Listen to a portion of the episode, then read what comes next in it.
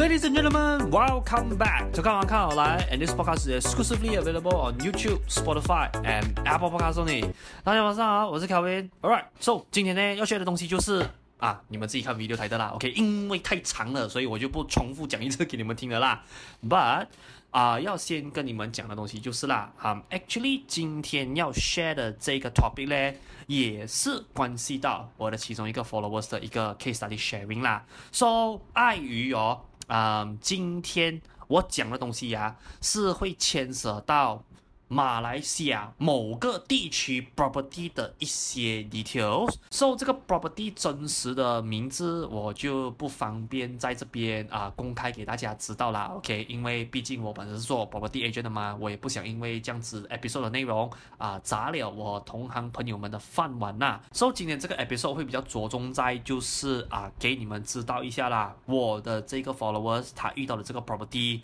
The reason 为什么我不建议他买的原因咯，这当然啦、今天呢、我还是要再次声明多一次先，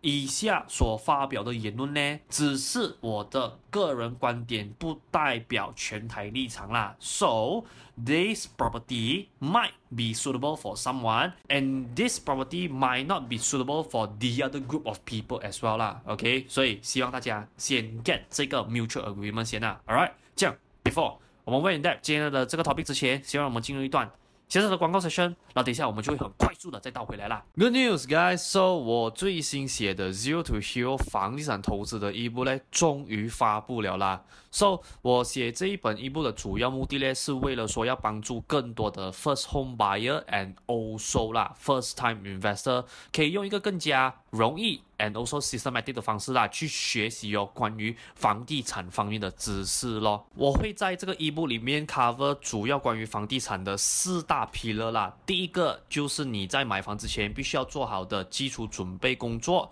第二，房屋贷款的知识；第三，房地产的 basic knowledge；最后第四，就是你在 property investment 上面策略布局，我会给你一些的 tips and advice 啦。So 我在这本 ebook 里面有 cover 到的 topic，比如讲说 freehold、leasehold、private lease 等等地契之间的差别。第二，我在这个一部里面也是有 share 了一个 formula 给你知道说啦，如何 base on 你目前的收入去计算出你可以负担到多少钱的房屋贷款。再来第三，这个 topic 呢 has been one of the most requested one to be written in this ebook，那就是 refinance。And yes, I know there are some of you out there，可能你之前听过有些人 share 过这些 topic，或者甚至是说啦，you heard some of the good things and bad things about certain topic 啦，不过我还是要在这边跟大家讲一下啦。我在这本 ebook 呢，我是采取一个非常之中立的立场，去跟你分析讲说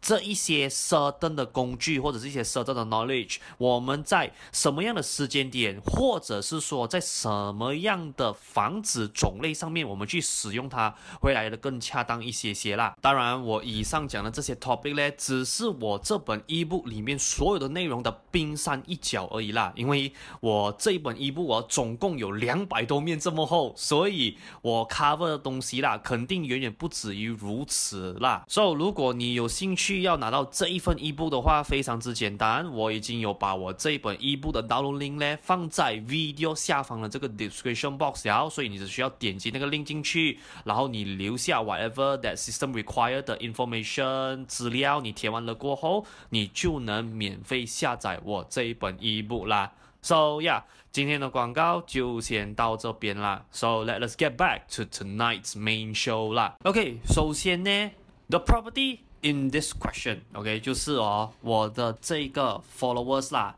他当初啊有考虑啊想要买的这个 property 呢，它的本身的 spec 哦是长这样子的啦。它的地点哦啊，因为像我刚刚讲到的嘛，碍于啊可能会产生一些利益纠纷的关系，所以我就不 specific 告诉你们知道说那个 area 是在哪里啦。不过 the most I can say is that 这个 property 呢，它的位置哦是在马来西亚某个著名的旅游地区啦。So yeah，我们 Malaysia，你讲说。著名的旅游区 plus 旅游产业来讲的话啊，来来去去就那几个 A 啦，所以你自己做删除的动作啦，OK？即使啊，你大概知道是哪一间来讲的话啦，你如果在下面 comments 先问我讲说，诶，Kelvin，你讲的那个 property 啊，是不是哦某某叉叉 residence 啊？我跟你讲，我不会做任何回应的，OK？So、如果是 OG 老粉应该懂为什么啦，OK？For 如果是类似你是 new followers，你不知道的话，Let me tell this first 啊，So 这一个 property 咧。以下这个是它的俗称的配套啦。So for 律师费、印花税，也就是 stamp duty、MOT，还有就是 state levy fee 是全免的，which is a bit surprise 啦。OK，因为毕竟 MOT 跟 state levy levy fee 这这个东西，通常来讲的话，在 market 比较少数发展商会去 absorb 啦。不过 for 这个 property 它是全部 absorb 的。OK，所以再来第三个线索呢，就是这个 maintenance fee 哦，发展商啊。免费九年，不过这一个免费的期限呐、啊，是直到哦二零二三年的四月六号啦。也就是说，这个 property 已经交流了，差不多要到它这个 maintenance fee package 的尾声了。所以啊，你就从二零二三年做一个删除法，OK，减回去，你就知道说它 VP 的日子大概是哪一个年份了啦。And then 第四个就是这个房子呢，它是 fully furnished unit。And then the most important thing is that 这一个 property 呢。发展商有 provide guarantee rental return，或者是我们在 market 俗称的 GRR，and also 它的 rental ROI 呢是长这样子的啊，就是这个 GRR 的 contract 会维持九年，and 它目前呢、啊、那个给出的 rental income 来讲的话啦，如果是算一整年下来来讲的话哦，平均一年哦是在七个 percent 左右。我相信啊，大多数人看到过后就在想。嘿哟，Kevin，这种这样漂亮的货不买，等几时？等榴莲掉，等太阳跌咩？不过我可以跟大家讲啊，到最后啦，我反而啊是不建议我的 followers 哦去买这个 property 的。OK，so、here's the reason why 啦。So 为什么哦我建议我的 followers 啊不要以这间房子哦为优先的选择的第一个原因是啦，那一个房子我听他形容了过后哦，他的所在的地点呐、啊。是非常之依赖游客的。那，ladies and gentlemen，房子的地点哦和租客的人群呐、啊。在我个人的观点呢、最好我是以那种所谓的高就业机会，就是 high job opportunity 的地方哦，作为基础的 foundation。那这种哦，坐落在旅游区的房子，不是说不好，只是啊，它会太过依赖由游客来赚取租金了，所以它就有一点像是啊，渔民哦看天气捕鱼的概念是一样的啦。要是啊，它有任何啊外在不可控的因素，甚至导致到说国家的边境再次关闭，游客没有办法进来租你的房子的话，基本上啊，那个结果就是啊，亏钱亏到啊，你阿妈都认不得你的那种情况了。那换作是啦，要是这个房子它的 location 本身呢是有高就业机会作为基础 foundation，同时它又能接触到一些游客的地区来讲的话啦，这种配置哦相对性会比较安全，因为你讲说就算真的。有任何重大灾难发生啊，没有办法把房子租给游客的话哦，at least 啊，你还有另外一个 backup plan 是什么？是还能把这个房子 convert 转向租给在当地上班的人群。这样当然啦，of course as you and I we both know，房子我们讲说以 most of the case scenario 而已啊，不是说绝对啦。大概率来讲哦，要是今天我们把房子租给游客，compare with 租给在当地上班的人来讲的话啦，通常哦租给游客的那个租金哦，可以稍微收的比较贵，可以赚比较多一点点啦。如果说你是真针对呃当地的上班族区来讲的话，并不是说一定赚不到钱，只不过以大部分的 case scenario 来看来讲的话啦，那个 ROI 并没有像做游客的生意可以到这么高咯。所以在这边第一个原因哦，我想要给你们的总结就是啦，房子哦千万不要买在呀、啊、只能租给单一租客群的地方。租客群的类型啊，在我个人比较安全的那个范围来讲的话啦，我是认为啊，最少的话要两种人群或以上才会比较属于 you know 安全一点点，不会冒太大风险的这种选择啦。第二个我要讲的东西就是哦，你自己本身呢、啊、清不清楚 G R 的真面目先？这样啊、呃，虽然说我这个 followers。有 somehow 听了我的 content 一段时间啦，不过我相信他应该是对 GRR 这个东西没有什么太深入的了解，或者是可能他 miss 掉刚好我有讲 GRR 的那几个 episode 啦。So 在这边呢，只是给大家一个 crash course 啦。GRR 简单来讲啦，它就是重新包装过的 cash out project，然后每年以收租金的方式啊。把你的钱哦还给你而已，而且啊，这种 GR 的房子哦，它的疑点呐、是好，比如说呃，by the way 啊，这个东西是我从保险那边学到来的啦，我不晓得说 Bank Negara Malaysia 有没有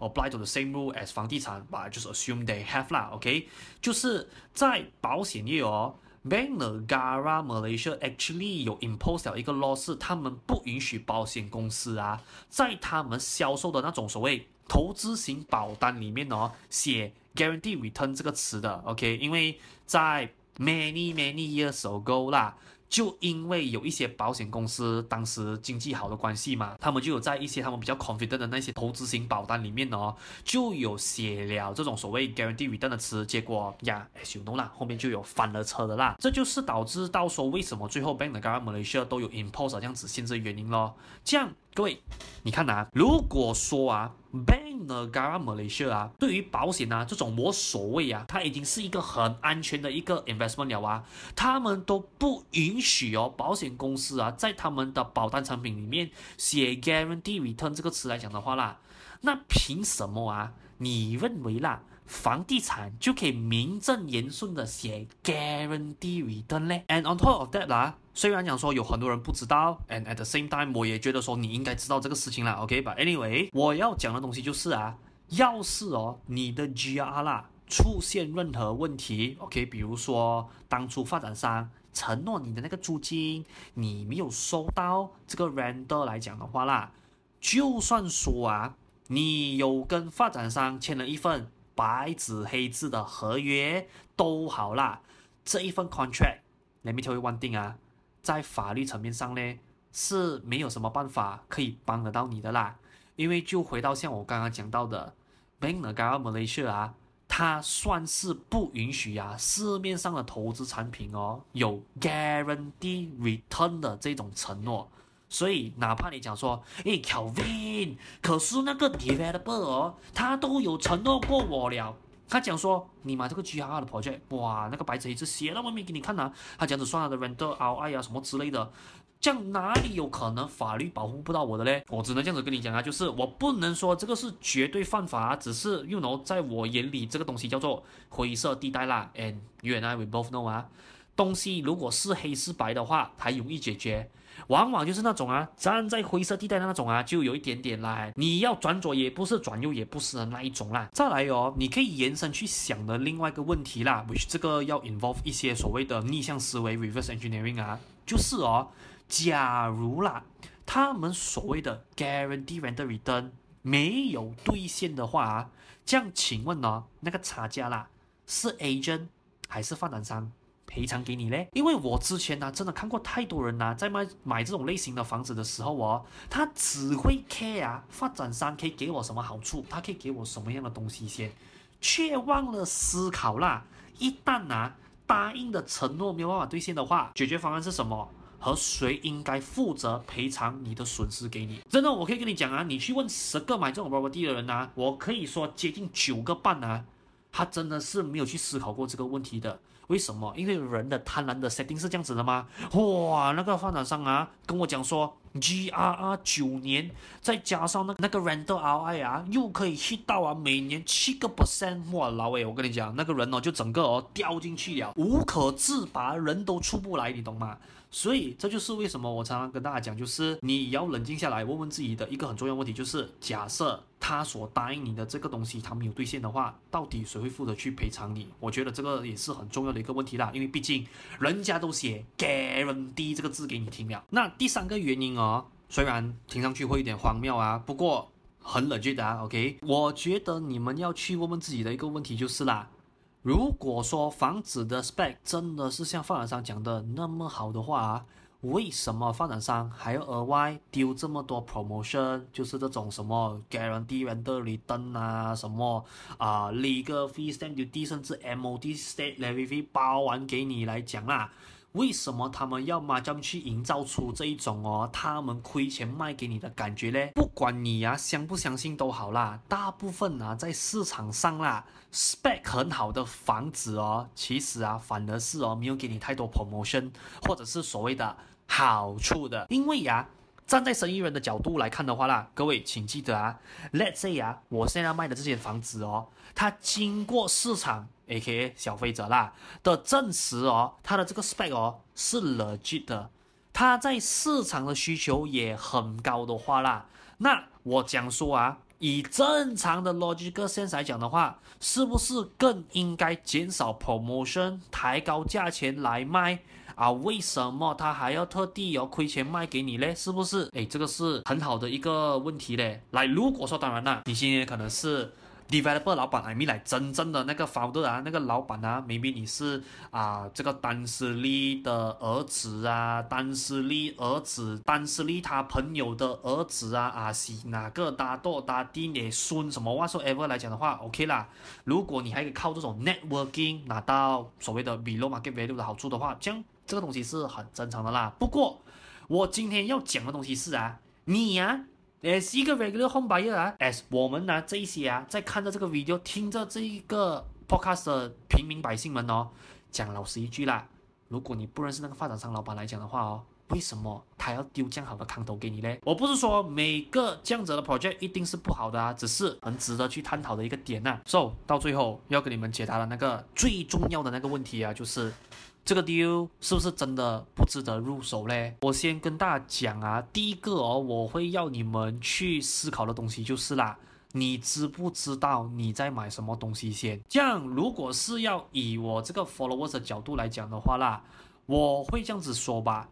如果说这个 deal 我是建立在你了解这一些配套的真面目，然后你才 proceed 去买的话，那我认为是没有问题的，因为毕竟哦。钱是你的，要怎么去利用啊？只有你有权利去做决定而已。我是没有任何的权利要去帮你讲说，哎，巴德不要买这个啦，你买那个会比较好。那种 high cashback、high cash out 的 property 啊，虽然他们都知道是稍微比较不 legit 的，不过我真的是有看过有一些老板呢，他们真的是为了要拿里面的钱，只是暂时顶替周转一下他的生意哦，而故意去买那些 property 的。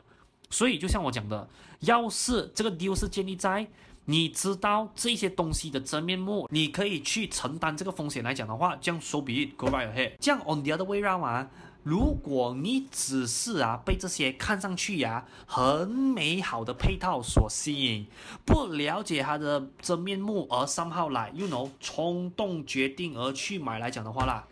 那你就很危险了了。I mean like 我的这个 followers 就算是来有一点点差一点跌入这个陷阱啊，就是 somehow 啊，我跟他在聊的时候啊。他好像不是很清楚哦，这些配套的真面目哦，原来是长这样子的，所以我真心希望各位啊，OK，当然啦，我作为一个 property agent 这个行业的 service provider 来讲的话，是你们会冲动下定来讲的话，对我们呢是非常之可喜可贺的事情，因为这样子就很容易赚钱嘛。I mean like why not？可以赚钱的事为什么不做，对不对？不过有些时候做生意是需要摸着一点良心做的啦，所以我希望各位呀。请去外面买东西的时候哦，不要因为那些看上去呀好像很美好的东西哦，被吸引了而去做冲动消费的这个决定啦。真的，我可以跟你们讲啊，在早些日子啦，很多那一种啊，我把它统称为哦，买房子烧到手的人呐、啊。我可以说这么多原因里面呐、肯定其中一个哦，少不了的就是因为被一些，you know，看上去表面上啊很美好的事物而去做了一些比较冲动，我也个人认为稍微有点不负责任的一些决定啦。第二个啊，我希望你们问自己的问题就是啦，你今天的核心啊是在买有价值的房子，还是 promotion 本身而已？我知道啦，有的人可能就讲说，娘妈，Kelvin 你讲废话的。我都带着一个 property deal 来问你了，我不是买房子是什么？你阿妈，你以为我什么？买买一片砖呐？啊，还是买一副窗口？我知道有的人会这样子回我是没有错啦。不过啊，我讲坦白一句啦，some of you motherfuckers out there 啊，讲难听一句啊，你真的不是在买房子的，你真的是在买 promotion 配套比较多，因为我知道有的人不想要接受，可是 please 啊，do remember 啦，丢很多好处或者是 promotion 的房子哦，它不见得是有 value 的房子。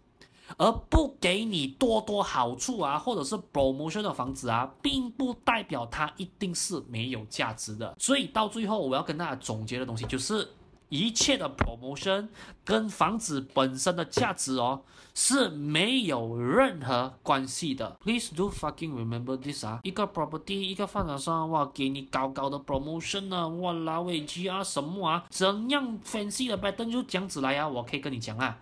It doesn't mean that that property is valuable. And then 第三个 the final one，这个不算是一个问题啦，OK，是 more like 一个 advice，OK，就是哦，当我们这一些比较 experience 的人士啊，我们去找这种所谓有潜力的房子的时候哦，其实那个正确的排序啊，应该是长这样子的。首先，我们会先去看那个房子本身的 spec，说这个房子的的 spec 呢，就包括了地点位置，five big elements。基础设施、房子周围的发展机会，有多少种住客群，多少种出租策略，房子本体的特点等等这些哦。And then 第二个呢，就是哦，房子的那个价位，它的 pricing 啊，有没有在当地 medium price 的安全范围以内？And then 再接下来呢，就是我们会要去 survey 咯，这一个房子，OK，它在的这个 location 啊，当地的租金行情。是在什么样的价位的？像这个时候，我们就要去看哦，它长租啊、分房出租和 Airbnb